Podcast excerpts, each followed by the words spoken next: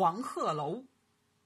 哎，不对，不是宋画楼，这得切了，我这怎么黄鹤楼？你写错了，孟孟孟浩然是之广陵。哎呦喂，怎么这么这什么什么什么什么，我都恍惚了。这个老切喽，下去吧哦。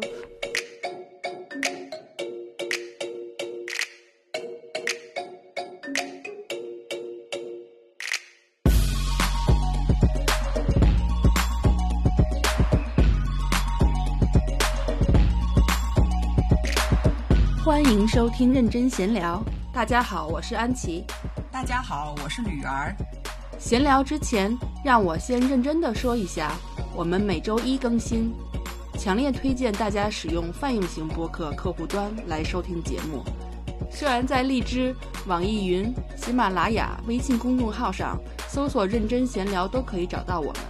我们会和大家聊文艺、聊旅行、聊美食，还有读书。我们喜欢大自然，有自己的观点与想法。我们爱学习，让我们一起牵起小手，徜徉在知识的大道上，成为有思想、有欢乐、有吃有喝的四有青年。大家好，欢迎来到认真闲逛，我是安琪。大家好，我是吕媛儿。这个我们就是不知道现在应该国内应该也挺暖和的了吧？就是春暖花开，不惊蛰都过了嘛。然后那个相当暖和，棉衣都穿不上了，还在家里待着呢。嗯，这待在家里跟棉衣有什么关系啊？这冬天新买了件棉衣，还没穿上，冬天过去了。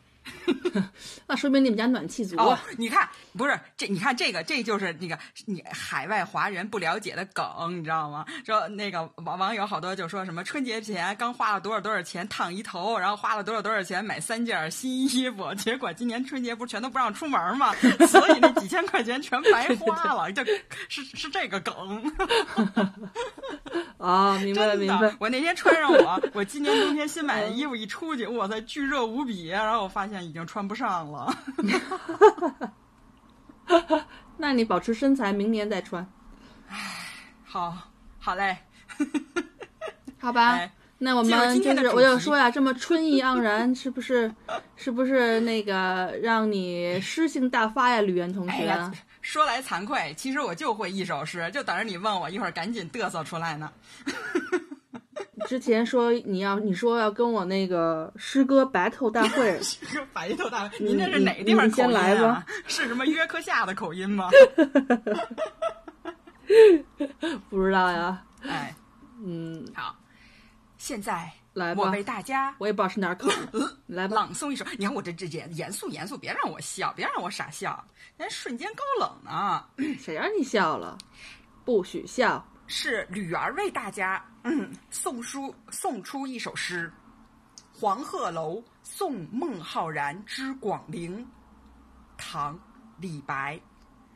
故人西辞黄鹤楼，烟花三月下扬州。孤帆远影碧空尽，唯见长江天际流。好，好，我读这首诗的目的就是为了引出今天的主题之一。嗯，好，下面由安琪朗诵他选送的作品。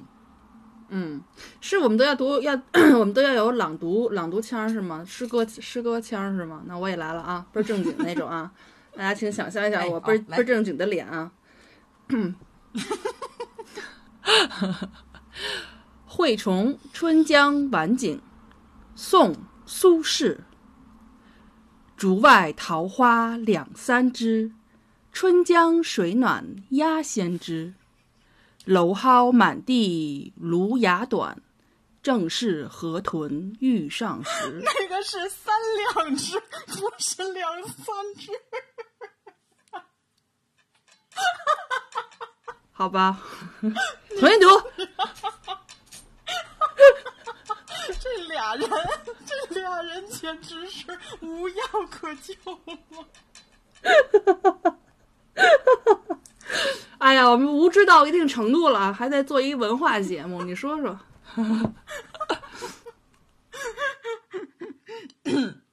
来竹外桃花三两枝春江水暖鸭先知蒌蒿满地芦芽短，正是河豚欲上时。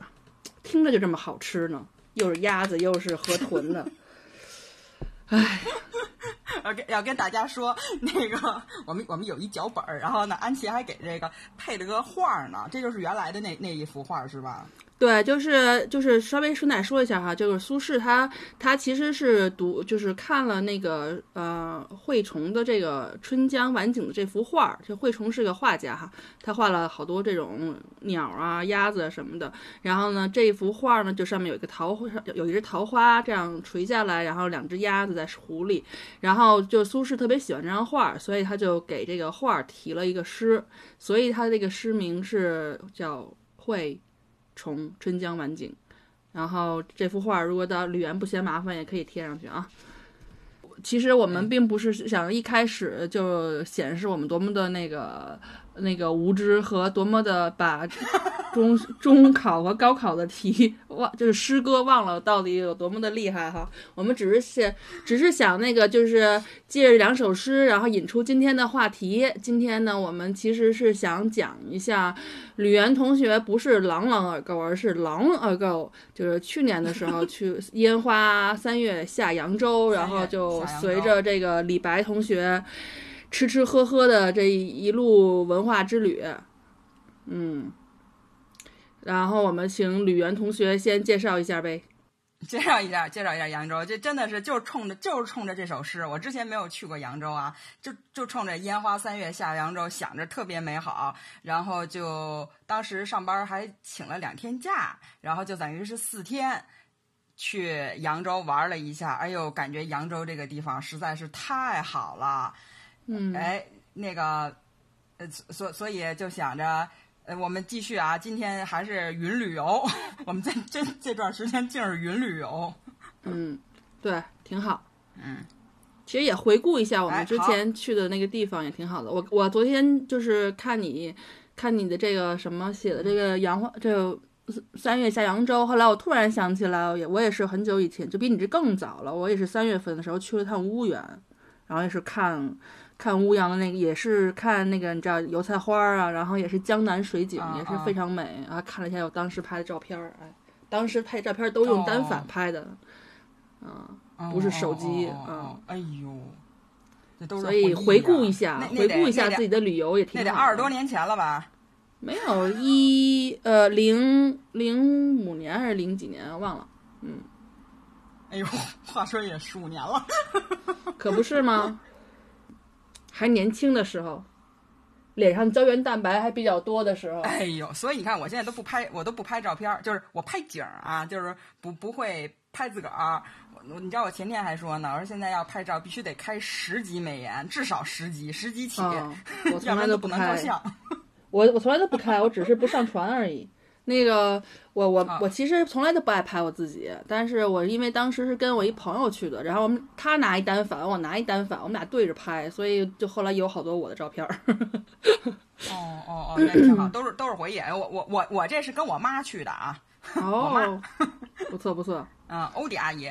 哎，然后我就给大家说说啊，这个还还真是挺挺好。那个，嗯，我我本来吧写了好多，我我这一写完脚本一看，我都是吃的呀。我想不行，这个这个都是吃的，影响这个塑造高冷女神形象啊。所以一会儿我就会说啊，我吃了一些东西。不要太谦虚。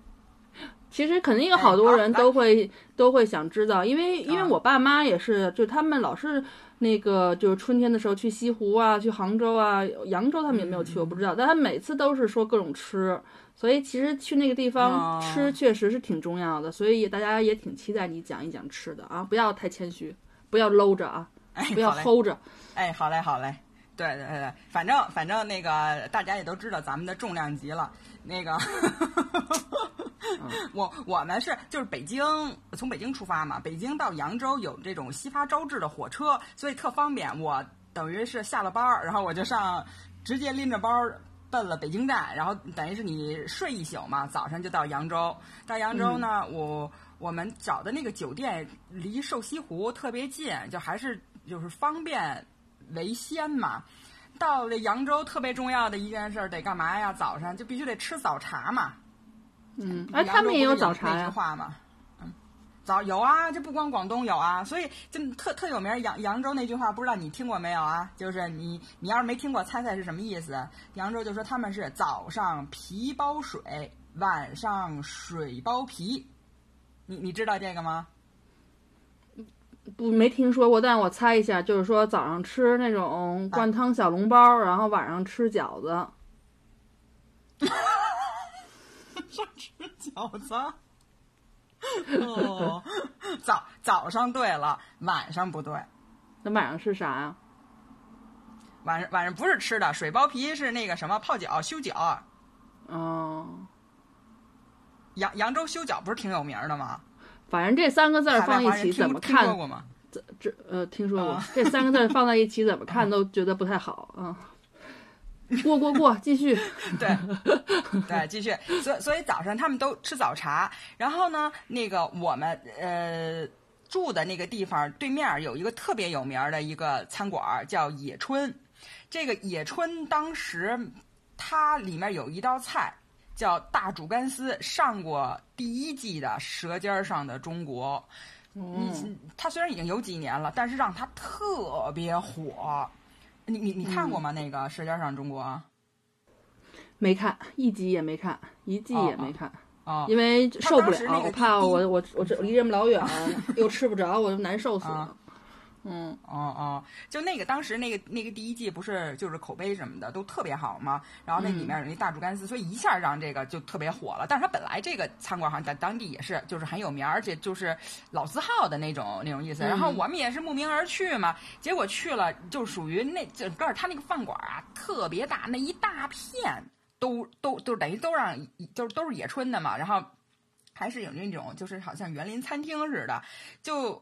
排位子就就排要可能两个多小时，当时，所以等于是你连等都就都等不了，对，真的。然后呢，我们就去了他，顶完了都吃中午饭了，对。但是反正很多人还是人家，你你想啊，这人家有人愿等的。后来我们就去了他旁边有一个叫富春的，富春也也是老字号，然后也挺多，呃，当地人和游客都还挺多去的。然后我们就就就就去了，反正嗨，反正就各种春。呃，对对对，然后然后在那儿就吃还挺开心的，因为它也是有就是有花园嘛，有园林。就扬州那边不是也是就是各种园林特别多，所以等于在园林里头，哎，有这么一个一个饭馆。真好。你你你觉得我要说一说我们吃了什么报 菜报菜，现在请报菜名儿。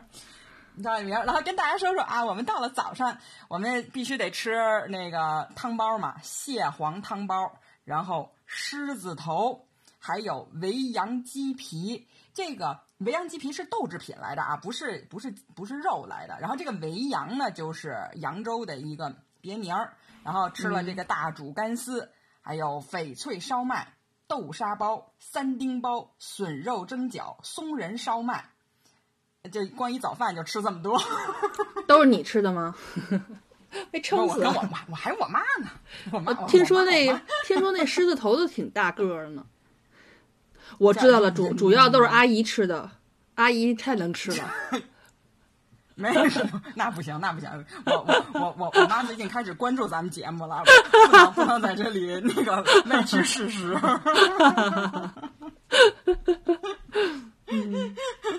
然后那个，要不然的话，哪哪天回头我妈把那个。就是也要要告诉说咱俩维权，就是告咱俩侵权了，这不重要，重要的是要是取消的咱俩的金元，那可是大事儿。对对对对对对，金主妈妈，我错了，都是吕源吃的，都是都是我吃的。那我妈是她少吃点了，然后那个就非常高兴啊，酒足饭饱，然后我们呢就就是要溜达着去这个瘦西湖了，奔着瘦西湖去了呀。当时。呃，九十点钟就人还不太多，哎，我就很开很开心啊！就这瘦西湖，瘦西湖前面哈，这这那个他修了好多那个网红餐厅，一看就非常现代化的那种。虽然它装修的风格是有点古色古香，但是你能看得出来它的整个的这种商业化的一个过程吧。然后那儿那儿还有一个就挺有设计感的星巴克啊，我就给你推荐一下。好吧，哎，好吗？呃，哎，就这么着，我这必必须得到了，呃到瘦西湖了。瘦西湖，嗯，我不知道大家对瘦西湖就是没有去过的朋友啊有什么想象？我开始没有以为特别西湖瘦那么大，瘦，对，一长条儿，对 对，那个我我这都不好接，你知道吗？特别瘦。就你说的那地儿我都没去过，所以你要问有什么想象，你可以问我。哎哎，好嘞，好嘞，好嘞，好嘞。哦那个，它真的是非常美。它是它那个湖不像是西湖，西湖等于是不是一大片嘛哈？呃，瘦西湖它也是一大片，但是它是一一瘦条的，而且是呃，我这一次去瘦西湖。我我特别大的感触是什么？真的就是正当季，特别的美，因为那个时候就开花儿嘛。然后我们是四月份，等于是阴历的三月嘛。然后那个时候就各种花儿，哎呦，争相开放。呃，游客也挺多的，但是就是还可以忍吧，就比呃大家参照故宫啊，比比比北京故宫的人可是少多了。那然后，然后我我们就哎就沿着那个那个堤坝，当时也是全国各地来的游客嘛，就沿着走，哎呀，就真的觉得就是无无限美。然后我走着走着吧，然后我就看见有俩黑天鹅，嗯，然后我就这个事儿，其实其实我忘了，但是我把这个事儿记下来了。我记下来了之后，我一看，我想起来了，我就当时真的我就在在在那个水边儿嘛。我就看这俩，就有一只黑天鹅，你知道，就跟老大似的，然后它就追两个雌天鹅，就就可能跟他们求爱还是怎么着，然后就那两只雌天鹅特别可怜的那种，然后他们就拼命游，拼命游，就跟逃命似的。然后我当时就想，我说这黑天鹅肯定是一黑社会吧？我在他们要强抢民女妈！我然后那那俩天黑天鹅是是一个小姐一个丫鬟吗？说就是，但是哎，其 实你你哎，你怎么没问我？我怎么知道哪个是雌的，哪个对啊，我刚想问啊，你怎么你怎么知道人家不是一对儿呢？对啊，这真的，这搞搞不好，对，没准后面那个天鹅它就是马文才，前前面那俩一个梁山伯，一祝英台呢。没错，也有可能。对，其实我根本就不会看，我全都是自己脑补的，全都瞎编的。不过就确实是，就这个季节，就是呃，就是前天我们就现在不是也三月份嘛？前天我们去那个就是我们家附近的一个就类似那种自然保护区那种去看鸟啊，因为啊詹姆斯生日嘛，然后就是各种鸟啊叫，然后就是就是我就看到了一，后来我就盯着一个树上看，看见了两只特别小的小鸟，它叫叫 white throat，就是就是翻直翻的话就是它那个。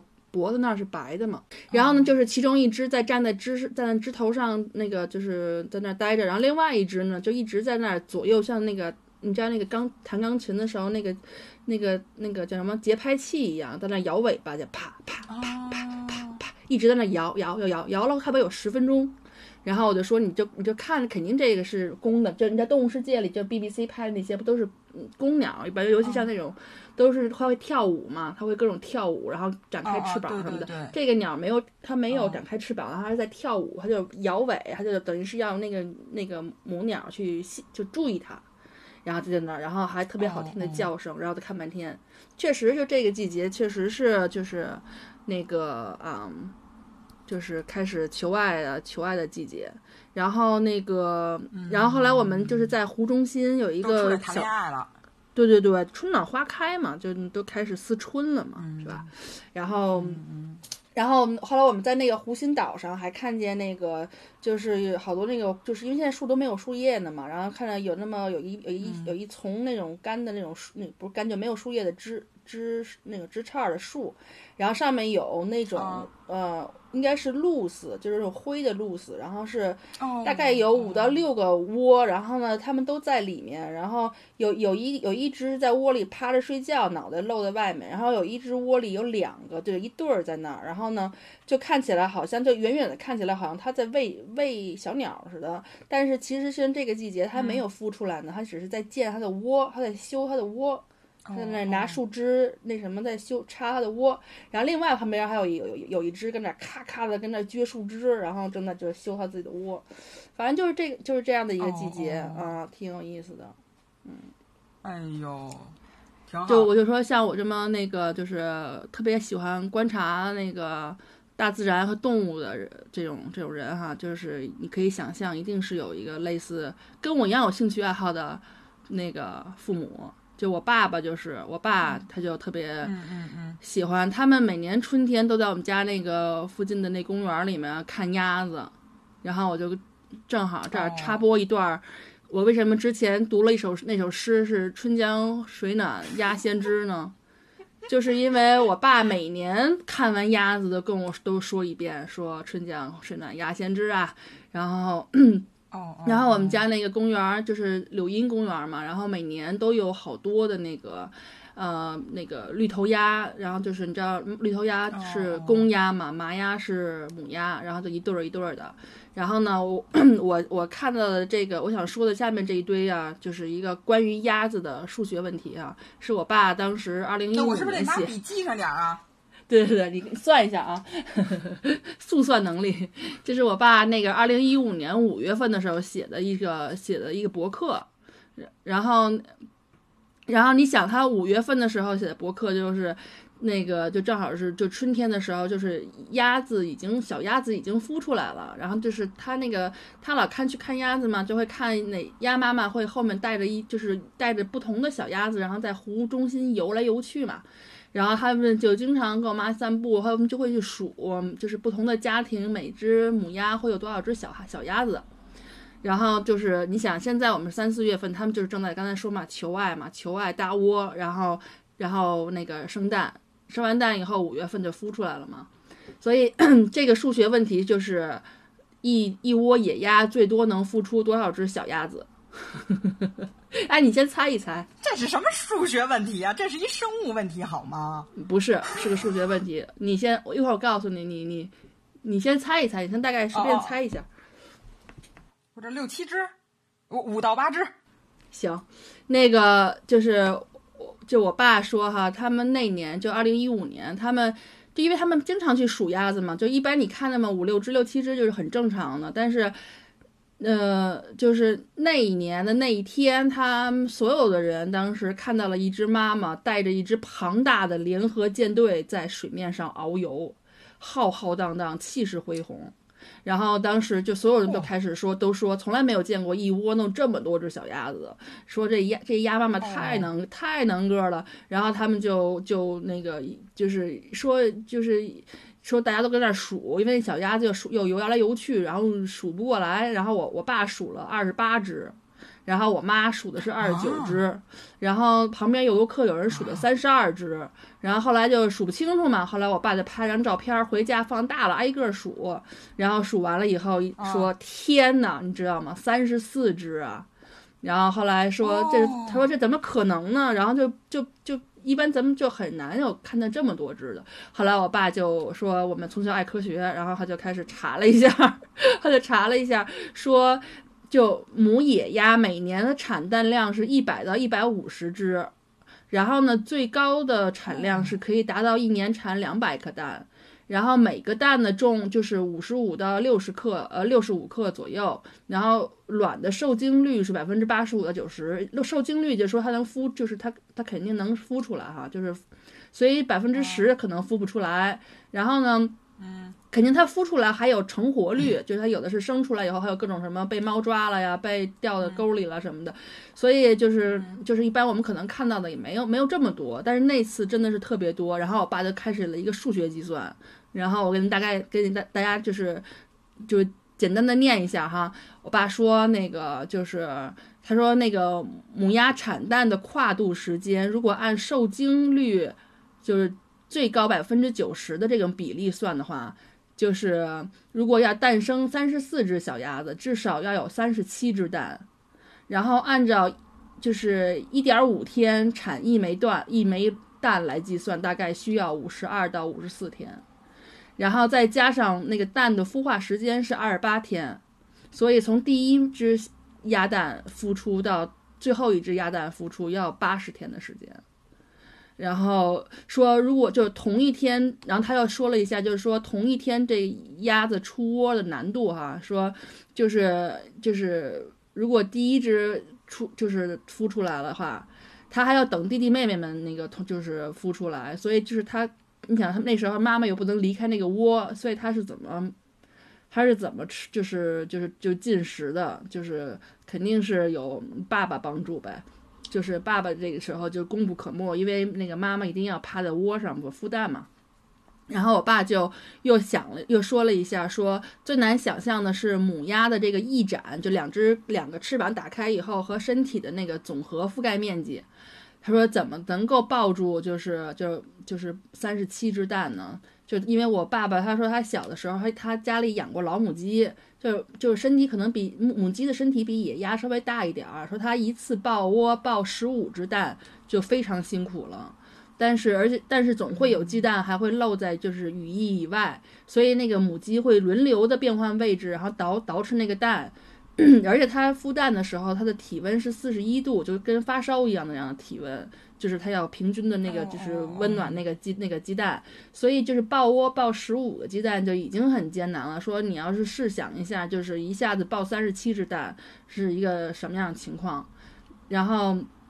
就是就是把所有的宝宝都搂在怀里是一个非常 艰难的事情，然后我爸又算了一下，说说如果每四个鸡蛋的平均的，就是平铺的面积，如果是一平方分米的话，就一四个鸡蛋是就等于是十乘十公分的话，那三十七个蛋的面积，就是说平铺起来的话，大概是九平方分米，然后母鸭的腹部面积大概是两平方分米多一点儿，说那两个翅膀的面积顶多就是。不到四平平方分米，也就是说总体总体的面积是超不过六点五个平方分米的。那还有另外二点五个平方分米的十个鸭蛋都在身体以外。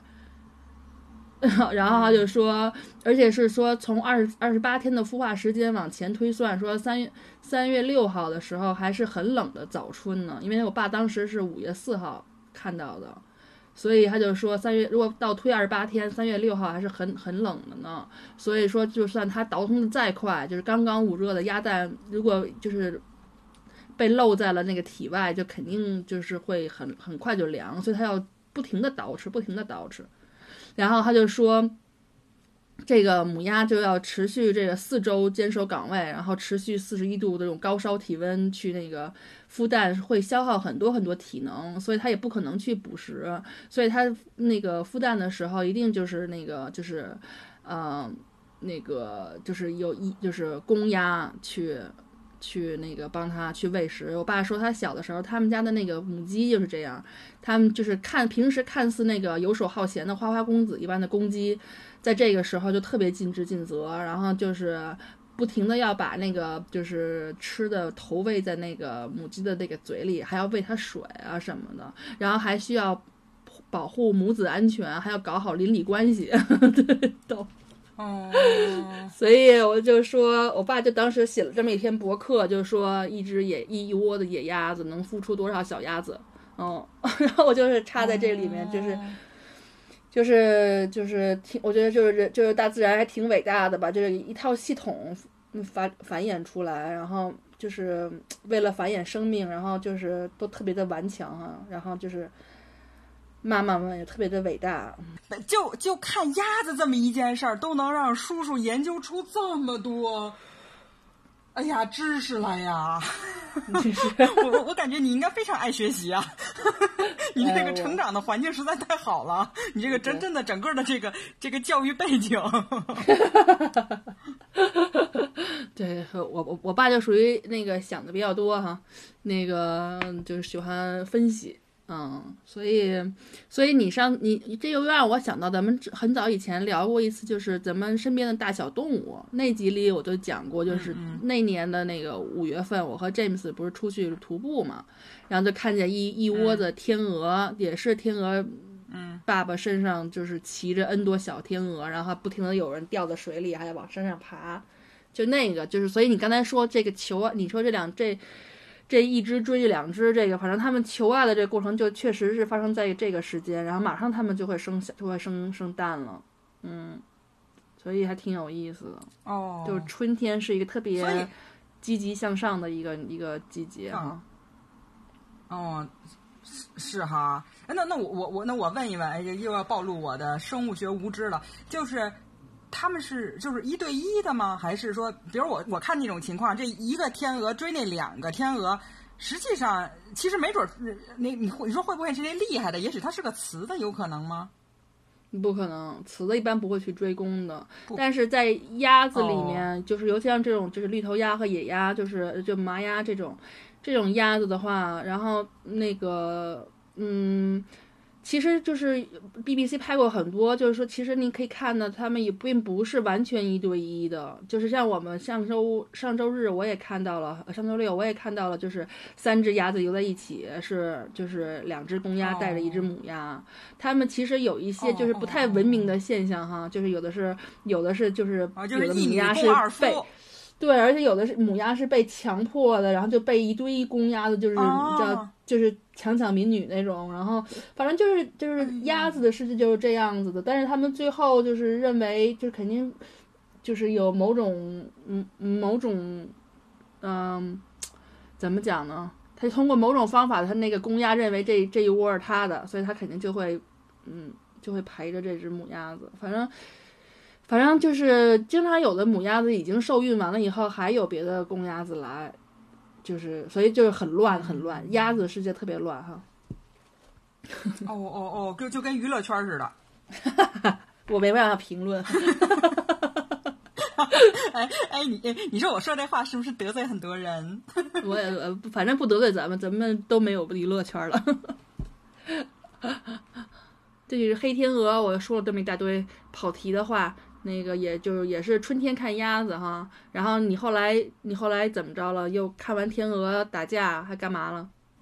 哦哦哦，是是这样的，就是我不是去了心心念念的西湖了吗？然后呢，一直走走走走走，就真的非常推荐大家在这个烟花三月下一次西湖啊，非不是是瘦西湖啊，下扬州啊，非常的值得。然后我就特别的激动，然后越越往里头走吧，这个人越多，然后在一个它那有一个石桥，上面还开着紫藤花，又就正当时，哎呀，这个美啊！对对对，呃结果我们家紫藤花现在开花骨朵了。哦哦哦，哎呀，你就就就我对这个紫藤花还有这个特别的怎么说呢？喜欢之情吧，对我也有紫藤花情情节。情节，嗯，那个，嗯嗯，然后就下那个桥的时候，当时旁边呢正好是有一个旅游团，就是有那个就叔叔阿姨们吧，然后结果我就没看好，我吧唧，我就把脚给掉水里了我就摔了一跟头，我摔一大马趴啊？什么？嗯，我以为你掉水里了呢。然 后没有没有没有没有，我你 你又说了一个我不好接的话。嗯，然后你脚 崴了，你说我找鸭子去了吗？嗯，对啊。你然后你这就最重要的是，就是还真的是挺严重的。你想，就我这个，就刚才参参照我早饭吃了那么多的这种吨位 哈，然后我我就，您说我要是轻飘飘的跟林妹妹似的啊，估计也没有事儿，就一一片纸掉在地上是吧？也没有掀起什么灰尘，但是我吧唧到这一看就不行，脚崴了，然后我当时脚肿了，然后我穿我是穿了一个牛仔裤，就看见里面那个膝盖其实都就就已经磕破了。哎呦，这么严重？当时 真的是就是挺挺疼的。后来那个呃我我妈就说：“那不行，那先别走，不能走啊，这旁边那个就歇会儿嘛。”然后我这个时候你我又发挥了我这种就是乐观的精神。好，那就那就坐会儿吧。我坐在这石桥边儿上，它就在水边儿啊！哎呀，你知道这个水边儿就有两只鸭子在那儿，就是搞个人卫生呢。哎呦我，你知道吗？我就不顾我的腿疼，我就兴高采烈的看着这鸭子搞个人卫生，然后还快跟我妈说给我手机，我得拍个照。然后我是给鸭子拍照、啊，闲着然后然后然后我还在那儿嗯真。真的真的，然后我还觉得，哎呀，虽然我的脚很疼啊，但是但是我还给那个鸭子拍照。重要的是后面，真的，我你你在我在北京我看不着啊，是不是？而最主要最主要的是，我我就想说，你知道我的乐观精神是什么吗？虽然真的是挺疼的，而且当时都有点儿就是就走不太了了嘛。我当时就想，哇塞，得亏得亏我是摔在瘦西湖边上了。你说我这要是摔在上下班的路上，得多糟心呐！为啥呀？没就明白，是我我觉得就我没有没有我就是风景可看是吗？就是是旅游嘛，哎，就喜欢玩儿嘛，就是你我我我摔我也得摔在外头，就是我去我在旅游的路上，我我我我摔倒了，疼我也心甘情愿哦，好吧，啊、啊，好吧，跟我跟我想的有点得不一样。嗯，这是吧？就说明啊我想的是？不是，我一想上班嗯期间，上班上上下班上班的时候摔了，那请假不上班了呀，多爽啊！那出去玩的时候给摔残了，那之后就不玩就不方便了，玩不尽兴了。这这是我的思维方式啊。对对对，也对也对，所以所以所以你说大大家大家想的不不一样，然后然后大家可能就想，因为第一天你想我刚到扬州，我就吧唧我就把脚给崴了，但是我我当时说真的，我还是挺就是还是挺兴高采烈的，所以我就说这个每个人的内心哈。当时就歇了一会儿，后来还是觉得不行嘛，就就当时是离好像西门吧挺近的，后来就叫了一个滴滴嘛，嗯然后滴滴，你知道那扬扬州的那个那滴滴师傅吧，我真觉得就挺好的。他吧，那个他他要是过马路，本来是说让他掉个头，我们在那个就那公园门口，因为他那瘦西湖实在是太大太大了。对，这有一点跟大家说哈，虽然网上写，呃，比如说什么瘦西湖游览个两三个小时，但是如果大家是自由行的话，有时间一定留大半天至少。在那儿，嗯因为真的非常美，很多东西给你看。特别是如果你喜欢水，你喜欢那些花儿的话，就这些生就是草啊、花草什么的，它能让你看很长时间。嗯然后就觉得啊，就就太太好了。那但是我我没没办法，我就一一一惜别了那个瘦西湖公园啊，然后然后就拖着我这我这残腿。后来人家司机他不是已经他到了他马路对面，也让他掉个头嘛。司机不知道，其实他就应该往前走，我们等于是在一个就是相反方向。后来他当时就给我打电话，他就那意思，你你过来。但是其实这这有点违规了哈。他说你你过来上车，咱们往前走。后来你知道我我也没没办法，他也不知道情况。后来我就拖着那残腿，嘣嘣嘣嘣嘣，还还跳了几步，就是过那个马路嘛。那个就上了车，一上车我就跟那司机说：“我说师师傅，我说我脚崴了，您给我们拉一个那个医院去。我说我得看大夫呀。”然后你猜人那司机师傅说什么？他说什么？不用不用看了，没事儿。哦，我知道了，我知道了。你那个师傅说你刚才都蹦着过来，肯定没事儿。嗯，果果果然果然，我我我我我感觉那个你有一个这样的爸爸，嗯，是得聪明。真的吗？真的这么说的呀？真的，你知道那师那师傅那师傅特镇定。那师傅说说，如果要是真的骨折，你肯定走都不能走。你看你刚才还能蹦过来呢你应该没事儿。而且那师傅特还特逗，他说你要是上医院照个片子，没有一千多块钱肯定下不来，因为也没有当地的保险嘛。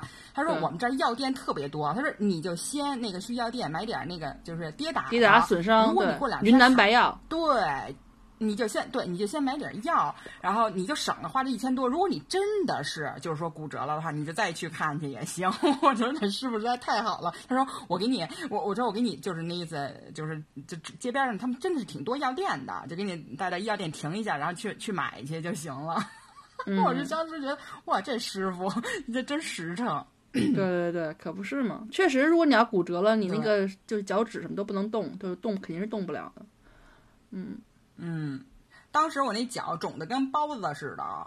嗯，反正一般来讲，就是你要是磕打了，就跌嗯了哪儿了什么的，然后你就都特别疼的时候，你就要先要让自己嗯。就是看看能不能动，就是说能不能弯，能不能肌肉能不能动，只要能动就没事儿，嗯。就是就就不是骨头的问题。嗯。对对对，所以那个我们这这一期也是有一些 常识，常识给大家普及一下。你看我吧，就呃就这种经历比较少，所以这些常识都特别的缺乏。嗯，后来所以你要多旅游啊。然后然后就就这不就回酒店了吗？然后下午，然后又特别高兴的在酒店里看电视，看一下午电视。所所所以，其实我这篇游记呢是叫《老残游记》，真的。是是。呃，哎，安琪，脑残腿你知道我为什么写《老残游记》吗？因为你因为你残了呀。啊，不是我，其实我就是为了考你，《老残游记》是谁写的呀？《老残游记》是一个叫老残的人写的。谢谢啊，这聊不下去了。哎呀，这不又体现着我这个没有知识、没有文化？嗯，你快告诉我是谁写的？你前一分钟刚夸完你也有知识，那个这《老残游记》，我本来在甲骨文那篇儿里面想说来着，但是那个当时东西太多了，就够不上。《老残游记》是一个叫刘鄂的人写的，嗯，哦，对对对对。然后对对对对对对对，咱们原来学过嘛？想起来了吧？那个鄂是那个以前还学过，是那个湖北那个鄂，右边一个鸟那个。嗯。嗯，对记得记得记得，对对对。然后，它跟甲骨文还有特别密切的关系，是什么呢？嗯是就是这个，你你还记得当时说发现甲骨文甲甲骨文啊，不是甲骨的那个那个王懿荣，嗯他呢，他把他发现的那个他收集来的那些甲骨文，就在他过世的时候。他就全送给了这个叫刘鄂的人，他也是一个作家，他就全送给刘鄂了。刘鄂把哦他手里的那些甲骨都给整理出来，出版了一本书，叫《铁云藏龟》。这本书算是第一本儿吧，就是甲骨文哎整理出来相关的书。哇哦，so this 呢？好，原来原来知识都是相通的呀，在这儿等着我呢。哎，我这不是显得是不是显得我太坏了？没有，显得你特别聪明，智商一百六。你这是讽刺我，我听出来了。我 没有讽刺你，你还让不让人真心夸你了？夸夸夸，可劲儿夸，可劲儿夸。夸然后那个呃，哎，哎好吧。但是啊，我我能继续说吃晚饭的事儿吗？说吧说吧，快点，饿了。折腾这么半天，虽拖着然残腿，虽然脚崴了，真的，虽然脚崴了，膝盖磕破了，也不能耽误吃晚饭。而且不能少吃我这条老残腿去了一家叫怡园的饭馆儿，我得必须给大家严重推荐这严重这使的有点不太好，摔的比较严重。郑重的推荐。郑郑重，对对对，郑重推荐这个叫怡园，就北京那花家怡园的怡园啊，的这个饭馆儿特别棒，也是当地的一个挺有规模的一个一个老老饭馆儿了。嗯，我们就吃晚饭，我们吃了什么呢？你想啊那个还是参照早上吃了那么多，这晚上吧就得吃点清淡的。哎呦，那还挺自觉得。来，挺自那那是那是那是，我减肥呢。从早上你吃那么多，完全没看出来。我必须得来一碗阳春面，再配一份儿扬州炒饭，全是主食和碳水化合物，大晚上吃，真的，然后再炒俩青菜。不 错不错。吃舒坦了没？那必须了，我跟你说，我我我怎么就觉得这阳春面就那么好吃呢？也不知道是不是这个心理作用哈，我就感觉这阳春面当地吃的就是比在在北京吃的香。嗯，可不是吗？这就不知道你有没有这感觉啊？我我我就是我妈说，我从小就觉得我从小都特别爱吃原来咱们那种绿皮火车上卖那种盒饭，就觉得火车上卖盒饭就特好吃，哦，就是饭在外面就是香。然 后也也有可能，然后就兴高采烈的把这个呃晚饭吃完了，然后继续拖着这个残腿回酒店的路上，还经过便利店又买了点零食。这是在减肥吗？对我，我对我得具具体说呀，我买的零食是酸奶，助消化的。嗯，酸奶热量也不低，哎你消化挺好的，不需要助消化了。不需要助消化，真的。那那我然后然后我就得得说重头戏了。这同学们呀，我们这第一天说了四十七分钟了。这第一年四十七分钟，这不行，这不行，前面都剪了。你先，你前面把，你前你前前面把那没用都剪了。你我觉得至少得剪掉三十分钟。来吧，主要是都是我的错，我说了一大堆鸭子的数学问题。来，你继续第二天。啊不不，no no no no no no no，不是，都都都都是那个，我净是老说点不正经。我这个为什么我们要录这个烟花三月下扬州这这一期节目呢？之前我跟安琪说，我特别喜欢花园嘛，喜欢园林。扬州不是有很多园林吗？呃，这先先得跟大家说，我迄今为止都还没有去过苏州，所以呢。这一次去扬州也算是让我看一看咱们这个比较美的这个中中国园林的。哎，那我问一下你，中国四大名园是哪里？嗨，快拿起我的小本本，这个我已经我已经做过功课了。嗯，首先得得有这个最有名的这个皇家园林颐和园啊，当然，然后还有避暑山庄，嗯，承德，承德，然后苏州占了。两个，然后一个是留园，一个是拙政园。嗯嗯，你知道他是，你知道他是一九一九六一年的时候，是一九六一年的时候，就是这国务院颁布的第一批全国重点文物保护单位，就是四个四个园林。哦，是吗？嗯，六一年呀。哦哦。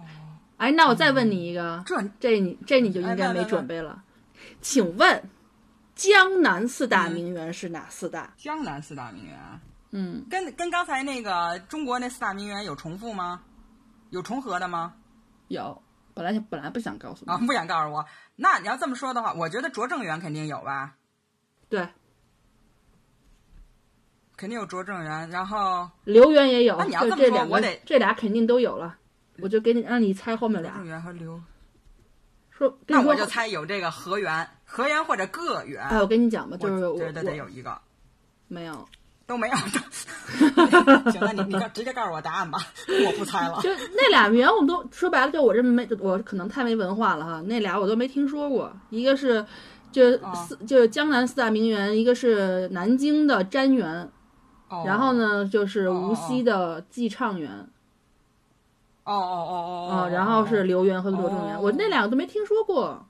嗯，哦哦哦，寄寄畅园我就听过，那个我也南京那个我也没有去过，我也不知道。嗯，就其实因为江南的这样，江南的那个嗯，就是林园林太多了，所以真的是，人家都矬子里拔将军，他们这一帮将军真的是很难拔，所以就是就是我我我就是河源各园也是非常非常美的，就是并不是说它能它就是差到哪去，可能是特点会不太一样吧。嗯，来吧，讲一下我们那个我我也是这个。嗯，我我是之前吧，我做我做一个工，就是有一个有一个项目，然后对这个扬州的这个园林稍微有一点调查吧，我就简单给大家介绍一下。嗯，呃，扬去扬州玩呢，这个河源河就是姓何的那个河，还有个就一个两个的个，这个个园这两个是扬州现在最有名的的这个园林吧，是四 A 景区，是这是这么一个级别，一般的大家都会去。然后我也是就带着那个就咱们来这玩嘛，就都去看看的这个心态。然后我一去河源儿，哎呀，我简直就是完全就迷上了那个地方。我就觉得简直是太好了，就特别呃，我该怎么说？我我觉得它可能是特别符合我的胃口。嗯，然后我就觉得，我在日本的时候，不是也在东京的时候，也也是就爱没事就上花园溜达溜达，各种那个各种 garden 嘛。我我就真真的，我去了河源之后，我完全没有想到，我说这个 这个这个地方怎么跟比，就是比，我觉得完全比日本的花园，就是完全是肯定是不不比它差的。当然你可以说风格不不一样不比，但是你总会有那种直观的感受。哎呀，我真的觉得有一种特别。就是惊喜的那一种感觉。可是你说颐和园美吗？颐和园也美，可是颐和园有点太大了。对对对。所以呢，你你对于游览来说呢，我会觉得啊，就是会影响到他在你心里的那种评分儿。嗯嗯嗯。所以就可以给大家参考，就是如，对对对，它当然河源也是非常典型的中国中国的那种这种园林的风格，但是它呢，呃，整个我当时。呃，在我这个残腿的情况下，我逛了三四个小时，嗯，真不容易啊。然后我我觉得就是因为因为好看，因为它没有那么嗯，呃，它没有那么的大，但是它也不小。可是它看的就是细节很多，而且它保护的也好，就让你值得看。哎，一个小亭子，一个房子，一个一，而且这个呃河源。它是那个回廊，它有那个辅辅廊，就特别长的那种回廊，然后呢还有那种交叉。我会比较喜欢回廊，所以如果如果大家你你是很喜欢回廊，然后你喜欢叠石，就喜欢假山，喜欢石头，然后你可能又比较喜欢有建筑，喜欢花窗的话，我觉得你可能会喜欢河源。嗯，好，就是这这几种，就是你来讲讲它到底怎么美。啊，就是河源吧，它是呃清，这是网上说的哈，但是我看也有争议。他说是就是清朝光绪年间，然后它被称为晚清第一园。你想就是晚清那个时候嘛，然后嗯，它原来呢是叫绩效山庄，是怎么回事呢？是这个有一个人他叫何芷刀，哎是个官了，他是。到扬州，他上任，然后他说：“我到这个地方了，我我买买买个房啊，我得有地儿住啊。”他就跟一个姓吴的人，他就买了这个片石山房的这个旧址，所以他虽然是说这个河源，他是。呃，这个光绪时候建的，但是它最开始历史更悠久。它呢建好了，它来来回回吧，它从买找，然后到建好，花了其实十几年的时间呢。然后这个这个何止刀，它建好了之后呢，他就给这个地方起名叫绩效山庄。后来呢，咱们现在就管它叫河源了嘛。这个绩效山庄，绩是寄信的绩，孝是呼啸的啸哈，不是那个 KPI 山庄啊。对。哦，绩哦，对，我都哦，我都没往那儿想。好好的补充，好的补充，绩效是。只要我，只要我这种就做广告市场出身的人，老被客户要求 KPI，就有点一听绩效这两个字就发抖。哦，对对对，哦，哦有道理，有道理，好好，哎呀，是是是是是，不好意思，又让我打岔了，做了很适宜的补充。然后这就这就这个里面呢，它的确是就名声来说呢，它这个片石山房，呃，算是名声最大。为什么呢？片石山房嘛，大家想，顾名思义，其实就是它就是一堆，就是一一一堆叠石，就假山。啊，然后上面呢有这个石涛，他写的字，然后说是人间孤本啦，啊，然后那个石涛来，安琪给给我们介绍一下石涛 是谁？没有，就其实就是其实那个就是刚才你说河源，其实河源他为什么就是这么有名，就是因为他是。就是它所谓园中园嘛，它是一个园子，然后里面又又又包了这个偏池山房这一个园子。这个偏池山房它并不只是一个山和房，它其实是一个一一个很小的一个一个院子。然后后来打通了跟河源，然后就是这个石涛呢，他。他不仅是就是画家，他还是就诗人，他是书法家，所以他是诗书画就是一体的。然后他在那个园林的叠石叠石方面就特别有有很高的造诣。他一般他就是在这个片石山房里，他这个叠的石的方法是用的，他就是一个术语叫下屋上风的处理手手法，也就是他的屋子在就就是石两个石头房子在下面，然后。那个高石头的那个就是假山石的最高峰是高于屋子的，就一般咱们的那个假山不都是比房子要低嘛，都是比较低的那种。就它那个高峰在在屋子以上，就是如果你要从远处看那个，就是就是构图法的话，然后它其实石涛一共它就是叠过两两个就是这种假山的花园，一个叫一个叫啊那个万石园。一个叫片石山房，然后在在那个嘉庆扬州府志里面就记载记载了这个万石园，这个万石园是特它最有名的，然后是以那个石涛的画稿，他自己的画稿，然后布置的那个园林，然后就是记载了很多很多，但是在。乾隆年间就整个就废毁了，所以就是它就完全没有了。所以为什么说片石山房是石涛的孤本呢？就是因为就是这是仅存的石涛的，那个就是呃他的假山石的这种这个这个布局的作品。然后哦，就是就是因为对对对，然后他就是因为就是大家就说嘛，因为扬州其实扬大家都知道，就那个地方是没有山的，都平的嘛。然后就说扬州以圆以扬州以名元盛，然后名元以叠石盛，就是以叠石的方法，非常的手段非常的对对讲究。然后技术是非常这种高高，就是高超的这种叠石的这种方法。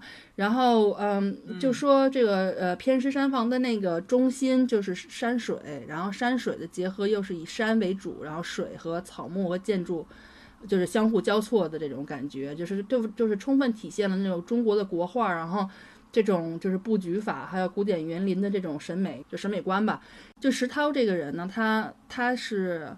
嗯，他有好多好多的字号哈，然后他其中有一个比较有名的字号叫苦瓜和尚，然后他是，对对对，他是清初四僧之一，就是这四僧里面有前面两两个和尚是很有名的，一个是就一个是圆寂，就是石涛，然后另外一个就是朱耷嘛，就是八大山人朱耷，然后后面另外一个人是石溪，一个是那个弘仁。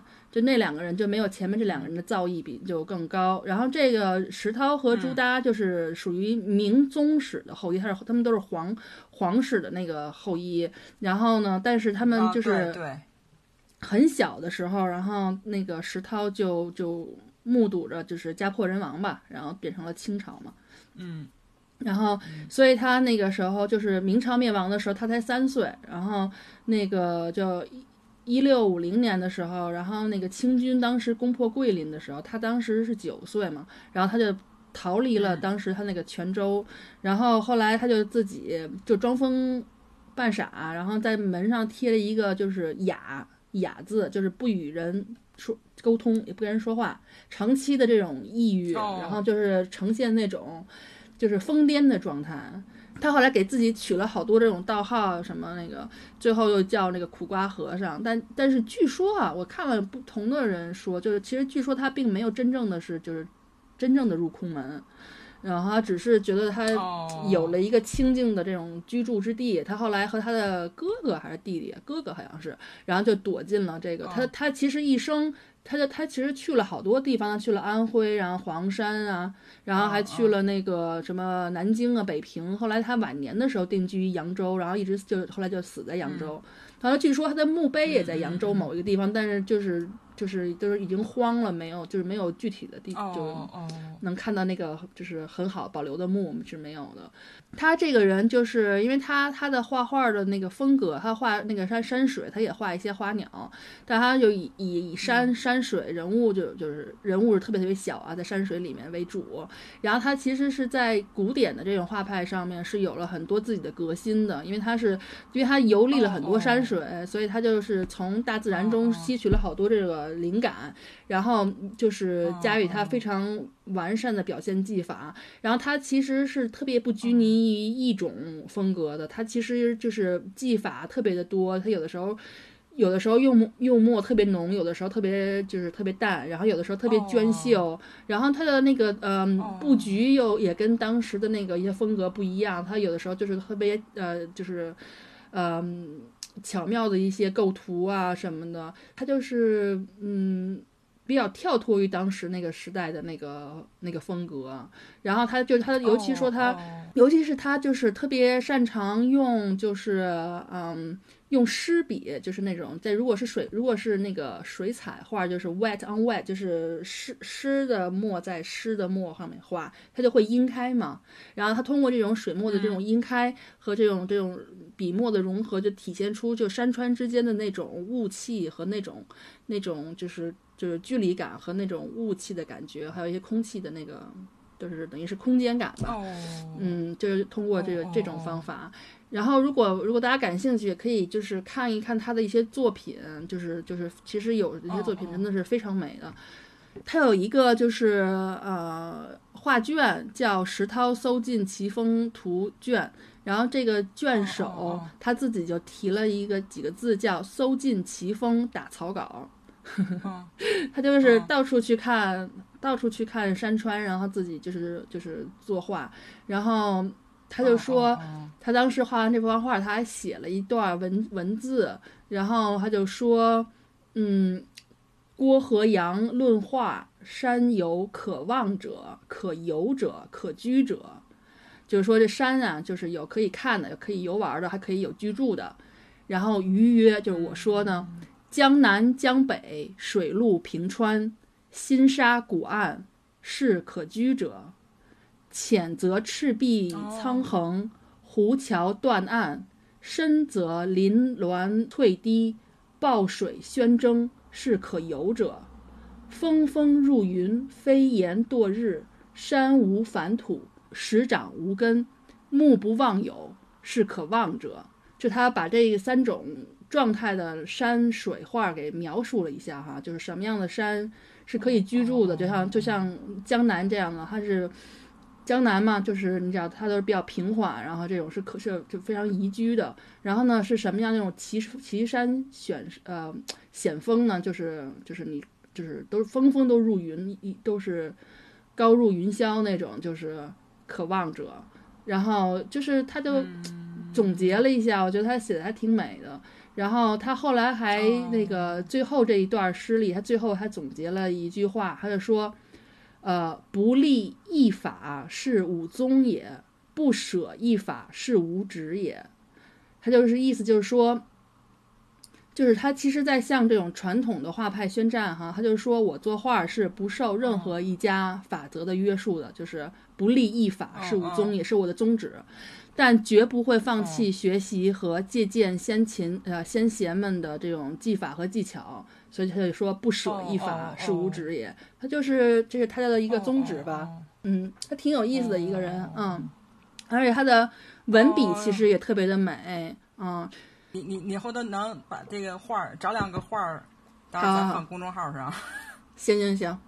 然后那个，然后就是，虽然我没有去过这个河源和这片石山房哈，然后但是就是就是，我看他们就网上的有描写，就是说他当时设计这个片石山房的时候，他其实是就是综合了琴棋书画这四个字的，在这个院子里，然后他就说，因为那个就是。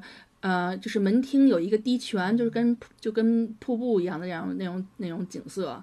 然后呢，就是然后与那个就是你站你等于你坐在这边，对与对面的那个假山的那个主峰是遥遥相对的。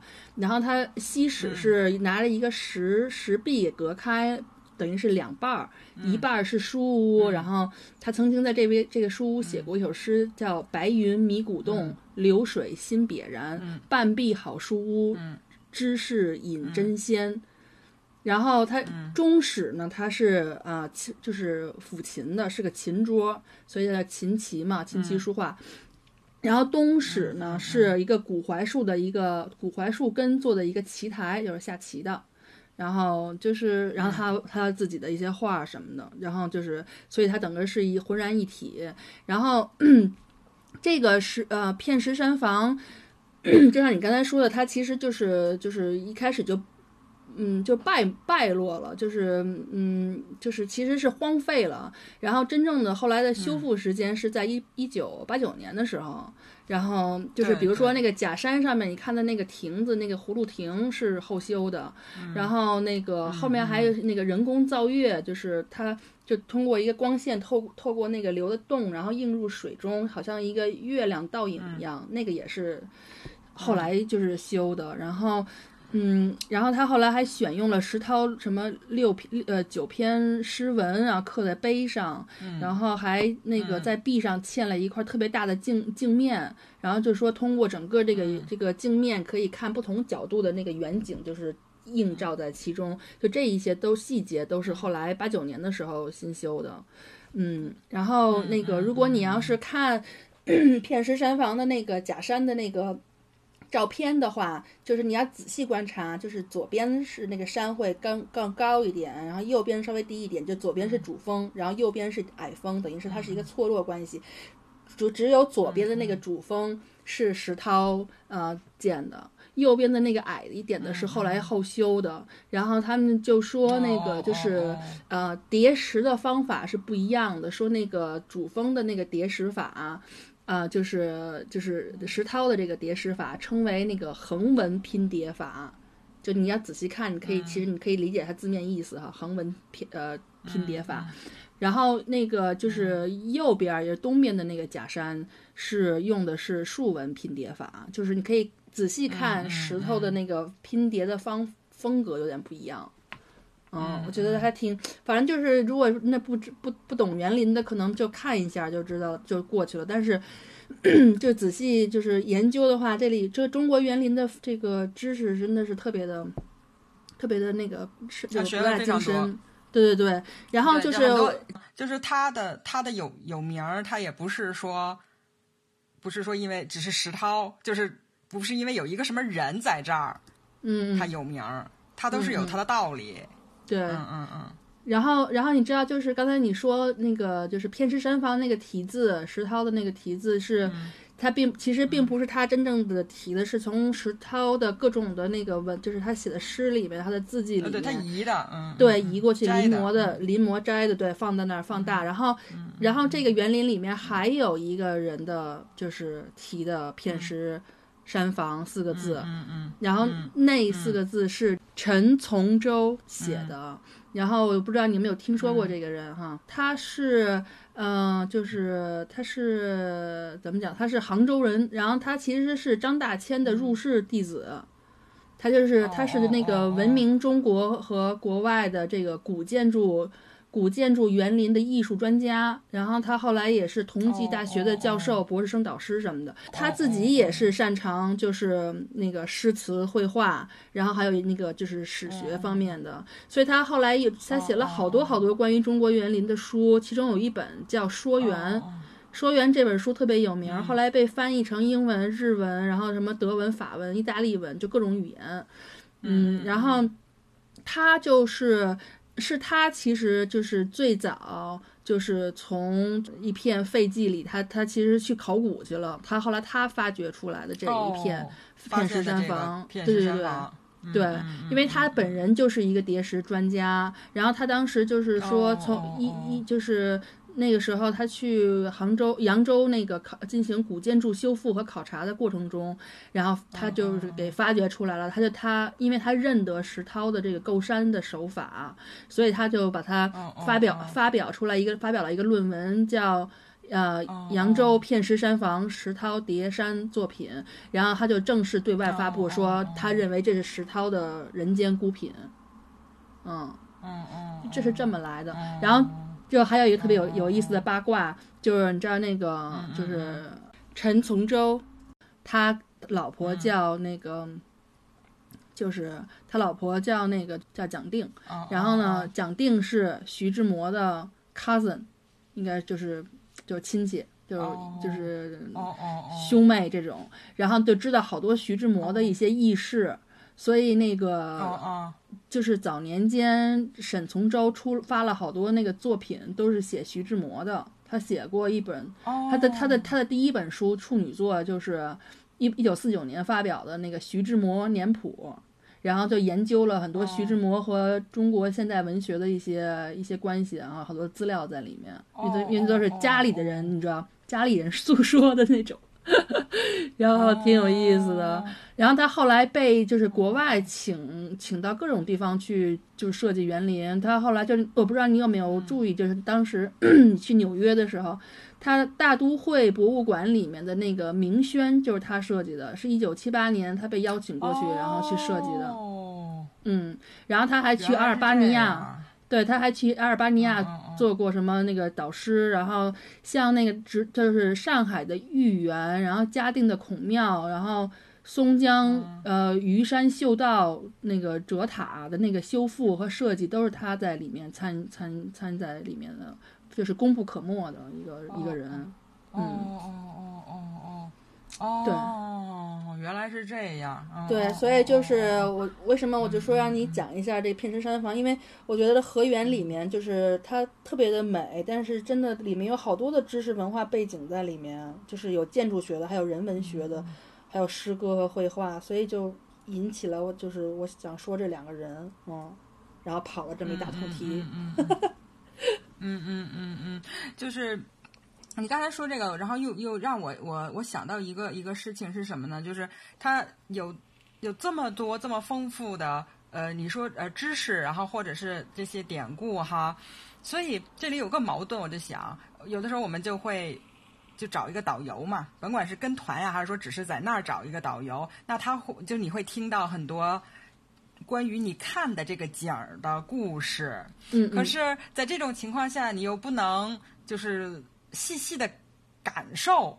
你所看的这个景儿，在片石山房这个地方呢，有它它那个假山下面呢，它是有一个水池，有一个池塘，然后然后往往过来呢，它有一一排那个就是座椅，然后再过来呢，就是有那个亭子，就是你可以坐。然后我就记得当时呢，我就在那儿就还坐了几十分钟，然后就对，因为它就是面对那个假山，它因为。它能坐的地方非常多嘛，然后你可以从不同的位置来感受这个这个假山。那我我就是一个纯主观的感受，虽然没有什么知识哈，但是我也当时就觉得，哎呀，这这这简直太棒了！就是看着一个，呃，我觉得是一个美的东西，所以呃，艺术品，这个可能就是这种矛盾。呃，对对，你自己，而且整个的那个氛围，我我我也是自己特别喜欢嘛，所以我就想你。你你可能你你如果你你有人给你有向导给你讲呢，你有更多的知识，可是 你自己你可能没有这个知识的情况下，就是你你自己可以更好的来掌握时间，因为我是觉得那个地方是值得你在那儿坐下来坐一会儿感受一下的。对对对，哎，我就。呃，然后我就觉得挺挺好的。不过呢，这就这就是你看听咱们节目的重要性啊！我先听了，或者是我之后听后补也行。你有了知识了，我下回有再有机会看。对你感兴趣的话，你可以去，你也可以后面后补，然后去找一找相关的知识。然后我跟你说一下，就我一般这种情况我是怎么做的啊，就是 我一般就是我一般我也不找导游，我就是像你那样就自我感受，然后喜欢在哪坐坐画画画，然后就自己。发发呆呀，感受一下。但是如果我对什么地方感兴趣的话，我就会等下一波导游到。然后因为那个 一蹭向导的，就是因为因为就我可能好多东西他讲我不感兴趣，但他就是如果我在这儿感兴趣的话，因为他像这种尤其是有名儿的地方的那个游客是一波接一波的，有的时候你想有的时候你想不听都不行。然后你知道又中文又是咱们的母语，所以他那个就直接就灌入你的耳朵，你知道吗？然后有的然后有的时候就是你就会我就会经常就是在就在那一一帮人里面，然后跟着听一耳朵，就是就是。有有一搭无一搭的，其实也学习一些东西。反正我就，然后可能他们就很快就走了，那我可能就还在那儿再坐会儿，就是就类似这种啊。所以你下次也可以这样蹭导游，非常关键。好的，好的，好的。然后这个，然后所以，我我就再再再说一个关于这个河源里面我很喜欢的一个。一个你说建筑也好还是设计吧，就它有一个有一个房子，它叫船厅。如果你就匆匆过去的话，其实你可能会注意，比如说花窗，看看这个房子就过去了。其实它为什么叫船厅呢？它是这个屋子，它是外面的那个地上面，它是用鹅卵石和瓦片铺的，不是呃怎么说呀？它是有一个寓意，它就表示那个是一个波浪。嗯，而这个房子呢，它是像船的样子，然后这个它等于是有一个好的这种顺利的这么一种就是吉祥的寓意在里面吧。当时，嗯，我觉得这个就这个设计让我就印象挺深的，然后我还挺喜欢的。嗯，你就你就可以，嗯，怎么说？就是你脚底下，你以为可能是跟这个房子没什么关系的这么一个，可能就是铺点鹅卵石的这么一个一。一个东西，但是其实它也是有有它的这个心意的。大家，所以大家去的时候呢，也可以留意一下啊。它哎，这个很很好啊，嗯。然后就就刚才你说那个叠石那点儿吧，就我也不知道在这儿加合适吗？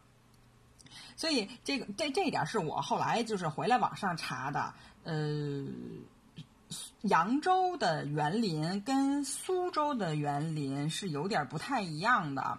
这据网上说啊，它是扬扬州的园林呢，都是谁建的？那个时候盐商嘛，扬州的盐业特别的兴旺，而特别的呃，怎么说呀？也就是资本呐，还有那些财富高度集中。呃，扬州最繁华的时候就是隋唐和明清的时候，咱们大家都都知道那个乾隆六下江南吧？你小时候看过《戏说乾隆》吗？看过，你想唱一下那歌吗？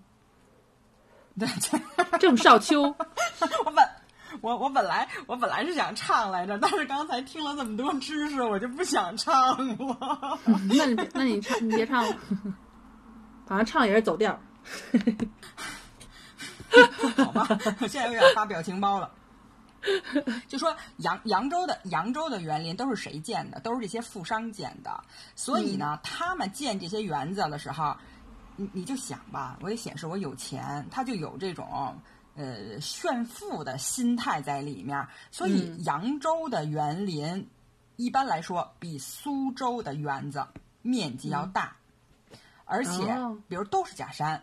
对他，他因为你想啊，这个我我为什么说它炫富啊？它是有实际的表现的。我占地面积大，我比苏州的大。还有什么呢？就是我用的材料，你你刚才也说嘛，比如说那个那个假山，那个他用叠石，我用的石材的品种更多，我做的比你更好，就是。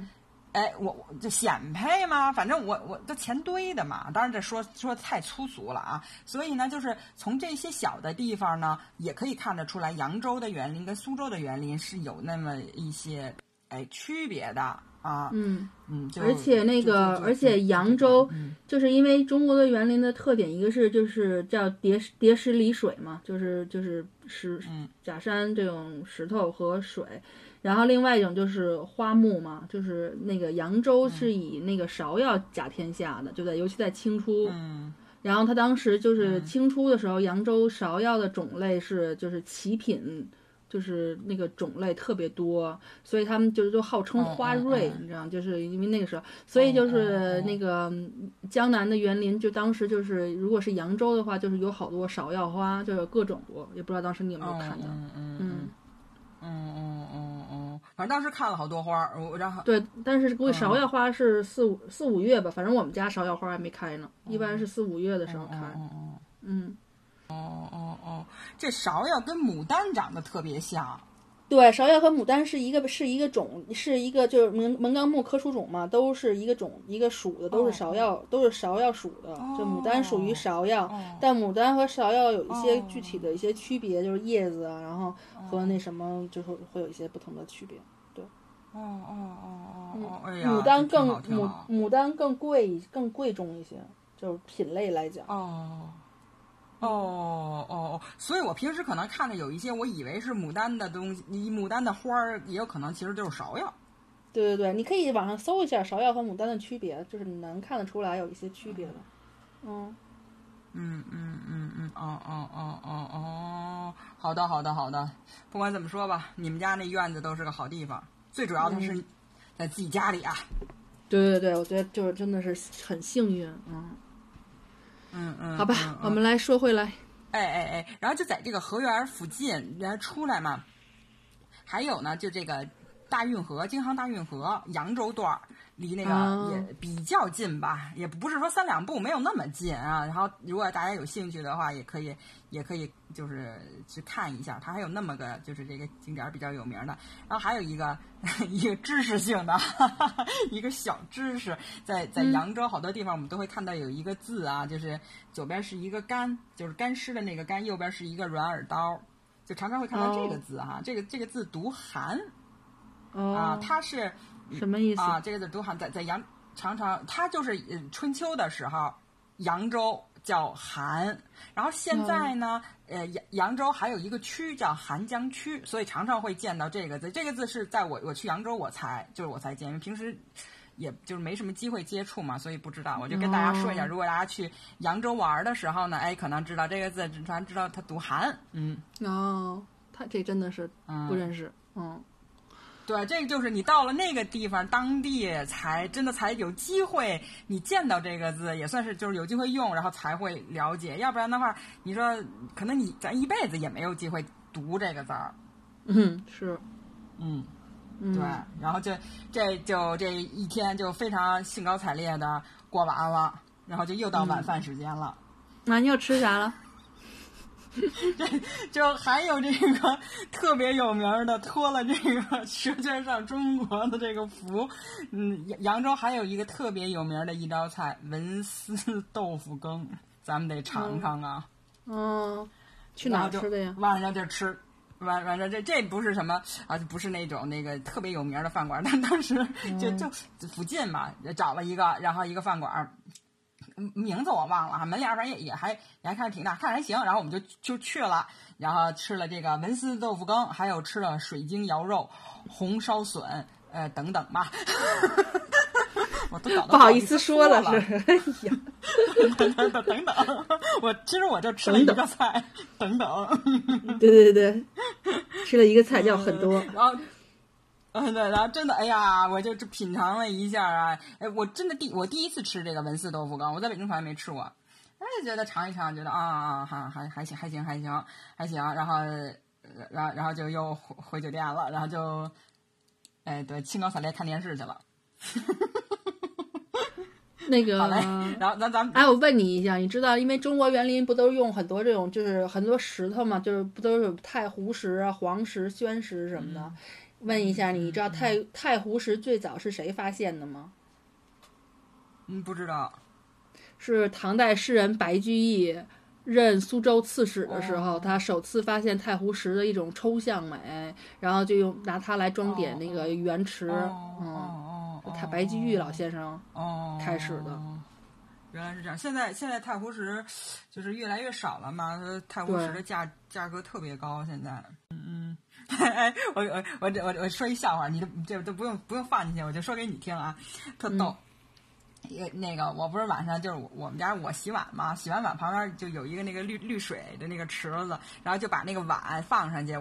我就属于吧，摆的不是说特别，我觉得我摆的还不错啊，但是呢都入不了我妈那法眼。那天的那个碗盘子特别多，然后我就在那夸夸夸夸夸，我就都摆上去了。然后我妈经过那儿一看，就说：“哟，摆的跟太湖石似的。”